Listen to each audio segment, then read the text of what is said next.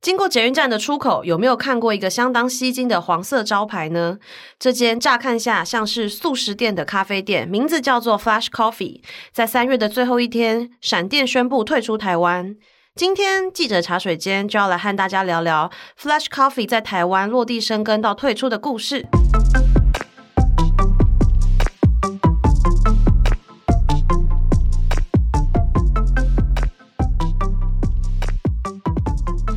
听众，大家好，欢迎来到记者茶水间。今天呢，要来和大家一起聊那个 Flash Coffee 的，是我们数位时代的记者以华。Hello，大家好，我是以华。以华呢，就是我们内部都会戏称以华是这个咖啡女王。就是我觉得是那时候没有人把咖啡一条线单独拉出来跑吧。我当时还没有接餐饮，嗯，我只有电商。然后有一天我就想要做呃会员经营的题目，然后我就决定把卡玛、路易莎什么全部拉出来做。然后那个时候，路易莎还没有新贵，所以说算是蛮早开始看路易莎吧。哦，很早，在他可能还没有这么多间店之前，以华就有对对对对对对，就是跟很多咖啡店就是有聊过啊之类的。那今天的主题的主角 Flash Coffee 呢，相信有一些人可能不知道它是什么样的店面，所以可能先请以华跟我们就是稍微解释一下，这是一间什么样的咖啡店。对，在三月底的时候，Flash Coffee 突然说他们要结束在台湾的营运。我就觉得是一个很大的新闻，但我其实不确定这个对于大家来讲到底有没有那么重要。反正我以一个非常高规格。我们编辑部以一个非常高规格 在处理这一则，对，就是呃，可能呃负责新创的同事来跟我讲一些他们在房顶上面的事情啊，然后呃也有编辑因为要赶快出稿，所以就帮我打电话来官方啊之类的，我们非常快速的出了这一篇。那呃我会觉得它很重要，是因为它在刚开始经营台湾市场的时候受到了蛮多关注，然后那个时候其实他们的声势气势也蛮惊人的，因为呃他们在二零二一年八月的。时候在台湾开出了第一家店，然后他们的视觉就非常的啊强悍啊，就是这亮黄色，很就是这是一个非常大胆的视觉，非常吸睛啊。对，嗯、然后他们呃喊出来的口号是要成为咖啡界的 Nike，就可以听得出来他们呃在这个品牌经营上面的野心也很大。咖啡界的 Nike，我自己的理解、嗯、听起来就是说人手都会。有一杯，或者说每个人办公室里面都会有，嗯、但是它又有一点价位、一点品质在那边。对，就是我们现在走出去录音室，看看有没有 Nike 的鞋子，应该会有吧？或袜子，或者是帽子之类的。对对对对，但是它好像又是一个哎年轻的品牌，嗯，大概这种感觉。因为呃，在咖啡的领域，你要讲品牌力的话。星巴克已经是一个超高标的天花板在那边等你，对他们感觉起来就是在品牌这个方面切出了一个新的角度，这样，那也延续着这个他们要做年轻，要做品牌，所以他们一开始就做了自己的 App，然后强调很强调科技感，嗯，就是主打外带外送，然后你可以先在 App 上面先预约，再去门市里面领取，就比较炫啦。就是那个时候比较更有科技感的一间咖啡店。嗯、那它原本是，嗯、因为它是那时候进来台湾嘛，所以它原本是在从哪一个国家起家的？哎、欸，它是在呃新加坡开始的，新加坡开始起家，对对对。然后它在非常快的速度里面就布局了七个国家。二零二零年创立到二零二一年到进军台湾的时候，他们已经在台湾、香港、日本、韩国、马来西亚、越南、菲律宾都有店。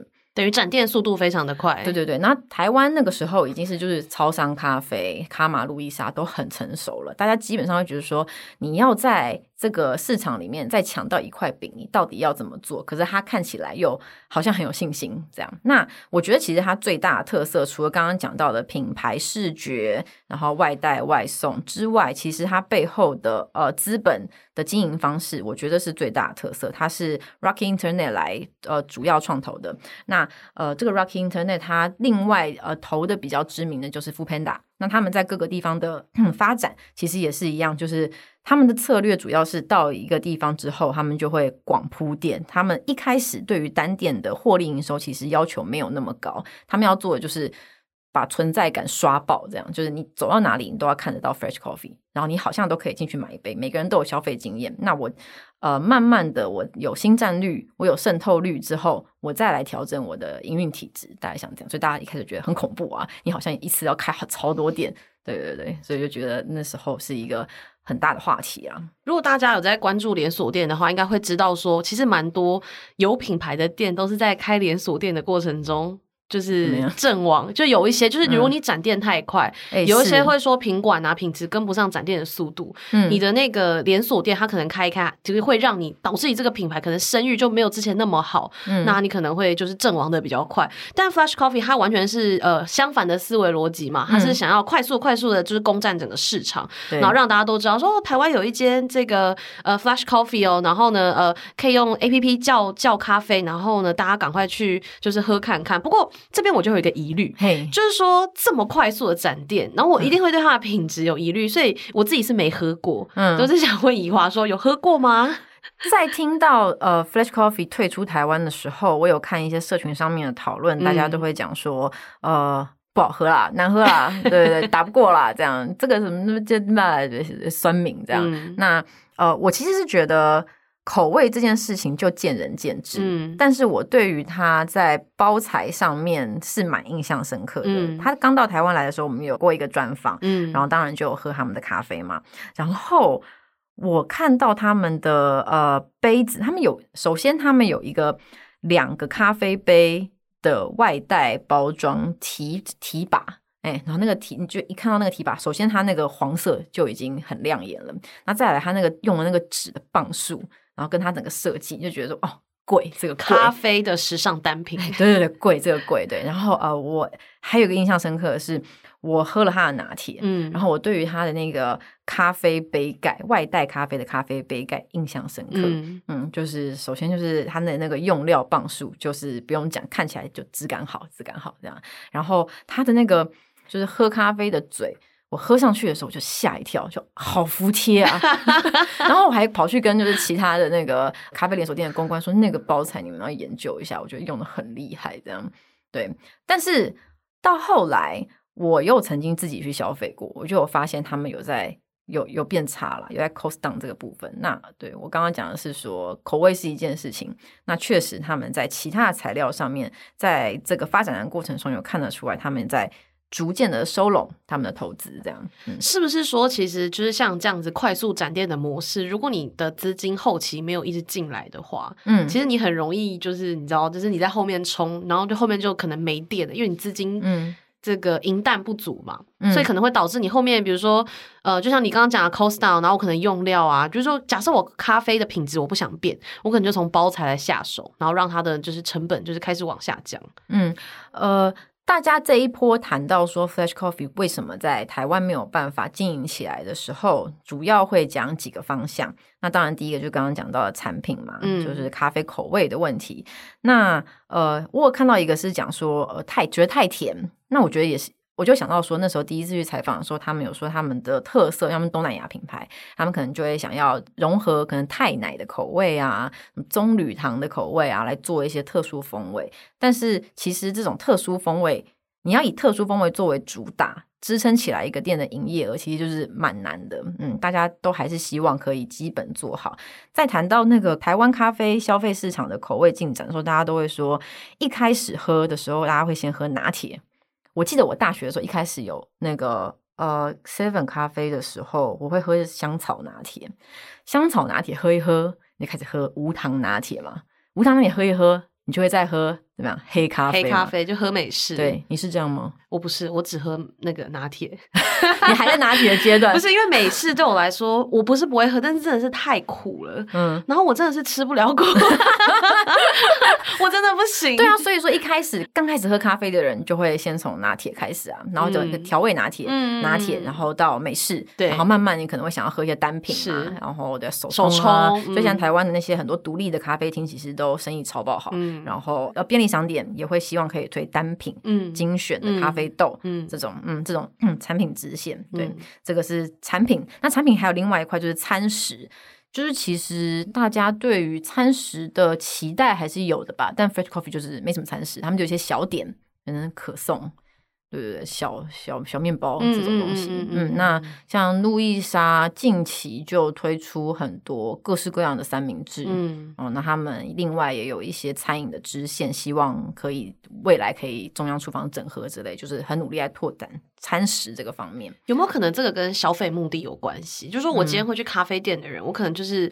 我想要在那边做很久的事情，或者是我想要对，或者是我想要赶快解决一餐。嗯，但是你没有餐食。我就会可能就不会选择你这家咖啡店。嗯，对，所以说他可能一开始是想说外带嘛，嗯嗯，那就着重咖啡嘛。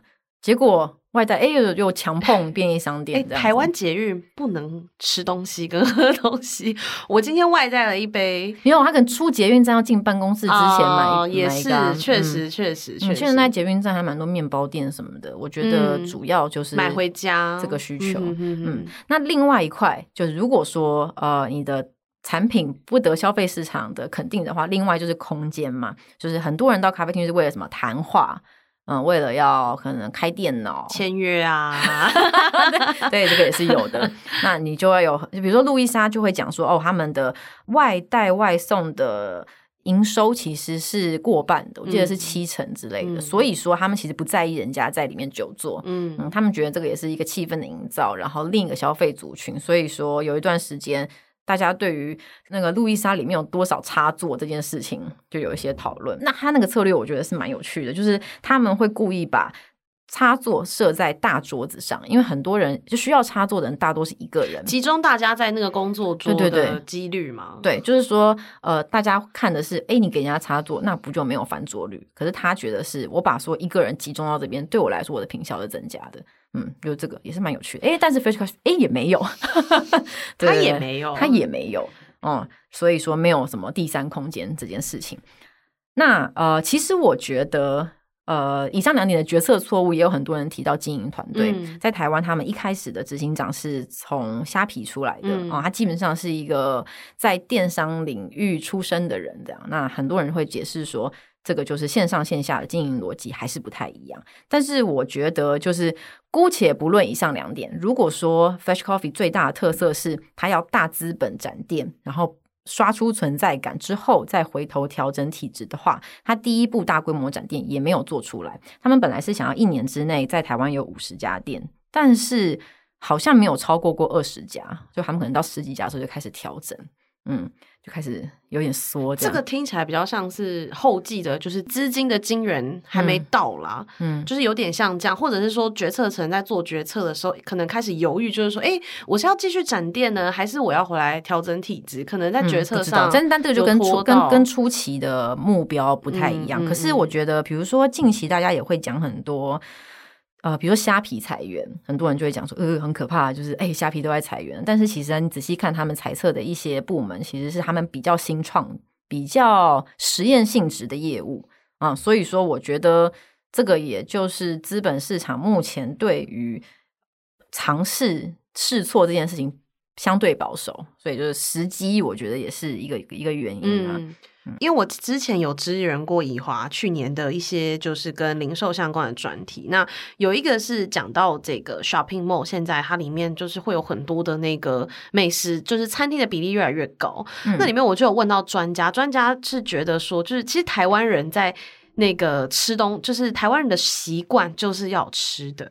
就是我觉得，不管是在咖啡店还是在哪，嗯、就是台湾人就很习惯说，我今天走一走就是配饮料，然后饮料有一有就是开始吃东西，就是台湾人爱吃。对对对对，然后我觉得吃东西这件事情会影响蛮多，因为其实我记得路易莎刚出来的时候，我很惊艳的地方是它的东西没有很贵，然后蛮好吃的。嗯、因为说实话，星巴克有一些面包其实是贵的，它那有六十几块的品项。嗯对，可是你买下来就是要个三四百，可是路易莎是可以两百块以内，就是你可以把喝的、吃的全部解决。嗯，这个是我觉得有打中台湾人内心的地方。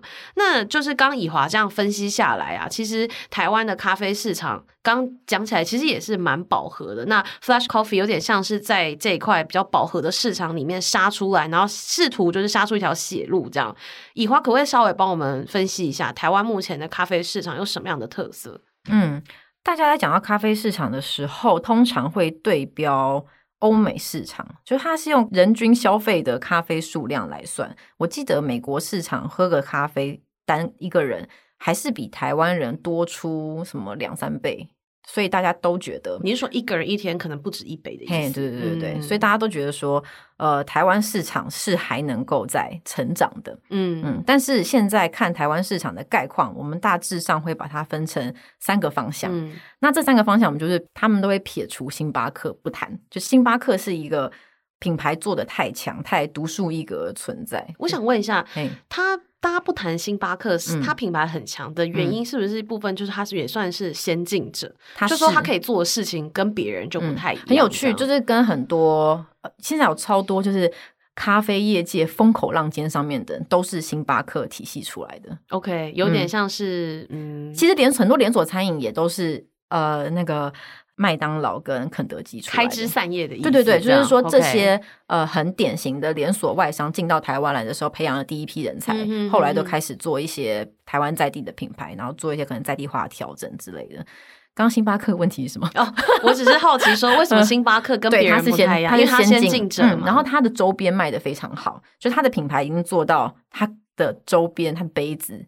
它的呃，可能还有很多咖啡豆干嘛的，这些周边的销售其实是它很大的营业额。卖的不是咖啡，是品牌或者是情怀之类的。嗯、对，是就像气氛、呃。其实“第三空间”这个词就是星巴克一开始讲出来的。他们的意思就是说，呃，星巴克要成为消费者在家里跟办公场所之外的第三空间。所以他们一开始的核心理念其实应该是：你走到星巴克里面，你就坐下来，你没有消费它。他不想管你，嗯嗯，就这个没有关系。现在还是，现在还是吗？嗯，嗯，就是他的意思，就是我就是我就是让你如此安心的一个地方，对。然后久而久之，你就还是会带动消费嘛，嗯。但这个不是翻桌率啊，然后呃客单价啊，不是他唯一指标，这个感觉。嗯，所以说近期那个也没有没有到很近期，近几年星巴克做了很多买一送一之类的，很多人就觉得说这个是。有点违背他品牌核心的一个做法之类的，嗯，这、就是一些好像鼓励大家要去消费的这个感觉，或者是说你就降价了啊，嗯，我们其实不应该打这个嘛，嗯，啊，这个另另一块啊，刚刚讲到台北市场分三块，星巴克，然后对星巴克不谈，第一块星巴克。不是是三块，三块哦，星巴克以外还有三块，对，对，对，好，那第一块是外带。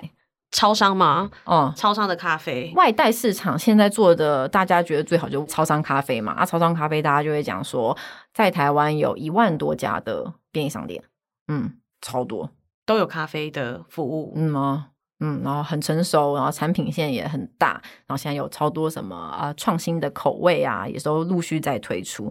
那我记得我曾经听过个很有趣的讲法，是台湾的超商其实很多的策略。都是借鉴日本，比如说统一超商一开始那个呃徐崇仁先生，他就是在日本学的流通等等，把呃日本便利超商的概念带到台湾来嘛。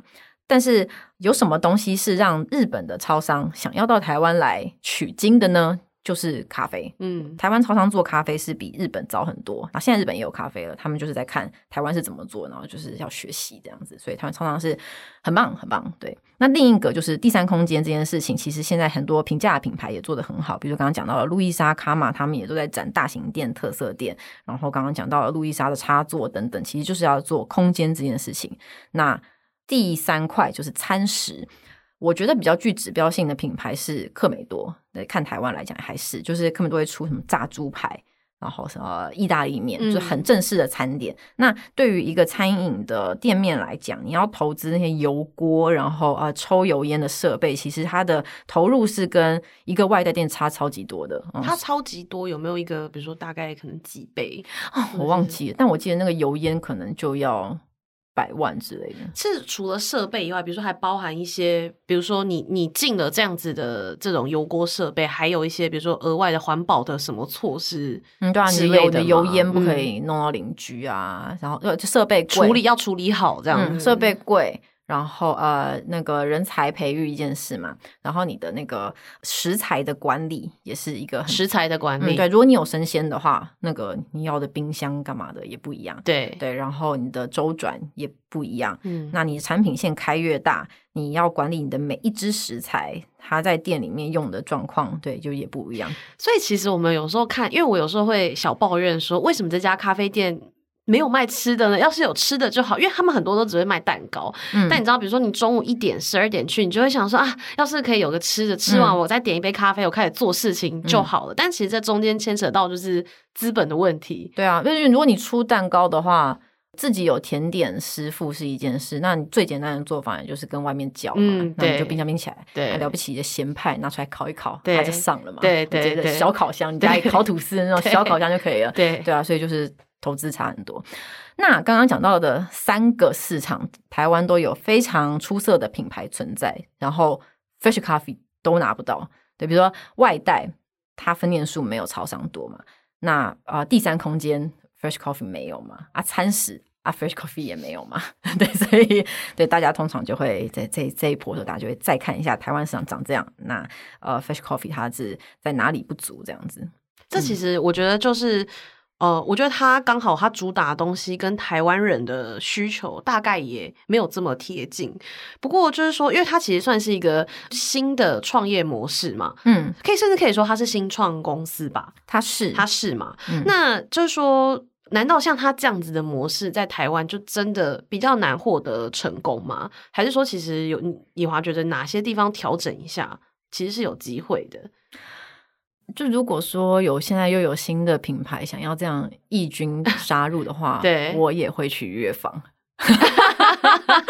对，但是就是快速试错，这个是一个。新创的特色，对，加上它又是一个跨国的品牌，对，对，所以说它把台湾的市场收掉，其实也不代表它在整个市场失败了，还是得看它后面的一些募资成绩干嘛，还有其他市场的经营状况。嗯，如果它很多国际区域市场做很好，它就台湾收起来，其实它还是一个很成功的品牌啊，说不定它对不对？之后再。东南亚做超好啊，大家也会跟那个现在大家不是很多那个日本来的咖啡品牌，大家还是去排队点这样，嗯，或许会有这种事情发生。那呃，资料指出，Fresh Coffee 其实到去年十月都还有新的募资在加入，就是它还是有在持续募资啦。嗯，嗯，嗯，那之后的话，呃，要看 Fresh Coffee 发展的好不好，就是看它在台湾之外的海外市场它会怎么做，嗯。哦，所以其实也很难说，他就就此就是停了。他有可能就是觉得说，哎，我没有办法获利，我先止血。我就是就像你讲的，快速试错，然后我们就停在这边。嗯，但是我之后可能还会有其他的东西，我做微调，然后我再出发的可能。嗯，我刚刚自己讲到那个日本那些咖啡品牌是蛮有，就台湾对于新的事情的尝试意愿是蛮高的啦。但我一直讲不出它的品牌名称，那个是日本吗？percent 吗？趴趴。我我不知道怎么念，对，就是很，它在百货里面一个一个像旗舰店这样子，嗯、它是很有话题性的、啊，大家还是会去打卡，对，尝试新的咖啡，然后对大家接受度是高的啦，爱尝鲜啦。那我想回到本质，嗯、就是以华觉得，就是说，如果我今天我进来一个新品牌，我真的是走就是我的咖啡很好喝这件事情，但是我又要想要做大众品牌，嗯，我是不是没有办法单靠就是我咖啡的品质就是闯出一片市场？我是不是还是要靠就是说这个展店数不断的上升，它才可能还会有就两件事都要实现，都要符合这样的条件？我觉得这个就是看你的目标啊，对你。非常大众是一件事情，然后如果你就一家店，独立店啊，小小的啊，活很好，自己养自己，这我我也我也觉得是一个成功的企业。但是他们谈台湾咖啡的话，大家都觉得台湾是很厉害的，就是很多什么很多冠军啦，什么有对杯测的冠军、拉花的冠军，大对对对对对对对，对很多比较小的都做出很好的店面，那也都进到很好的商圈，有很好的讨论度，嗯。但那还是潮店潮店这样，那台湾还是有很多小小的独立咖啡，也有很多人在做这一块市场。我分享一个，就是我有一个朋友在开独立咖啡店，这样大学毕业到现在就蛮久了，嗯、已经十年以上了吧？嗯、对。那这个朋友他就是我那时候问他，因为独立咖啡店说实话，就是他的要活下去，其实真的是还蛮困难，因为他毕竟客人没这么多，嗯、然后大家其实很多人去咖啡店都会坐很久，就他翻桌率没有办法那么高，嗯、但你也不可能就是立刻把他赶走这样子。然后他有做一件事，我我观察到就是蛮多咖啡店会开始出借那个空间，嗯，比如说变成一个教室啊什么，对对对，手冲课、烘焙课、对对亲子做小饼干、插画家分见面会啊，小型的见面会这种，或者说什么什么呃陶土课程，如果我没记错，对，就是类似这种东西，我觉得都是他们现在就是另外一个活下去的方式，因为大家来一定就会在点咖啡，嗯，那对他来讲还蛮好的。对，就是上述讨论都比较像是大连锁店啊，当然我们就是财经媒体主要就是看大厂商嘛，对，怎么活下去，他们有一些指标，比如说呃，路易莎分店数超过星巴克的时候，讨论度就超级高。但是如果你去看营收的话，星巴克还是高出路易莎很多的。嗯，就看什么指标啊？嗯嗯，那独立店你不可能看跟星巴克一样的指标，没错，你不可能看跟路易莎一样的指标，没错，没错，没错，没错。对，那就是祝福台湾餐饮市场继续发。长红，祝福台湾餐饮市场长虹，不需要有手势吧？有这个祝福的手势。OK，好，今天呢，谢谢以华。如果你喜欢呢这一集的内容，欢迎给我们五星好评，然后追踪订阅数位时代的 Podcast。那如果呢，你对台湾的这个咖啡市场啊有什么意见啊、想法啊，或者是想听的内容啊，也可以留言告诉我们哦。我们下集再见，拜拜，拜拜。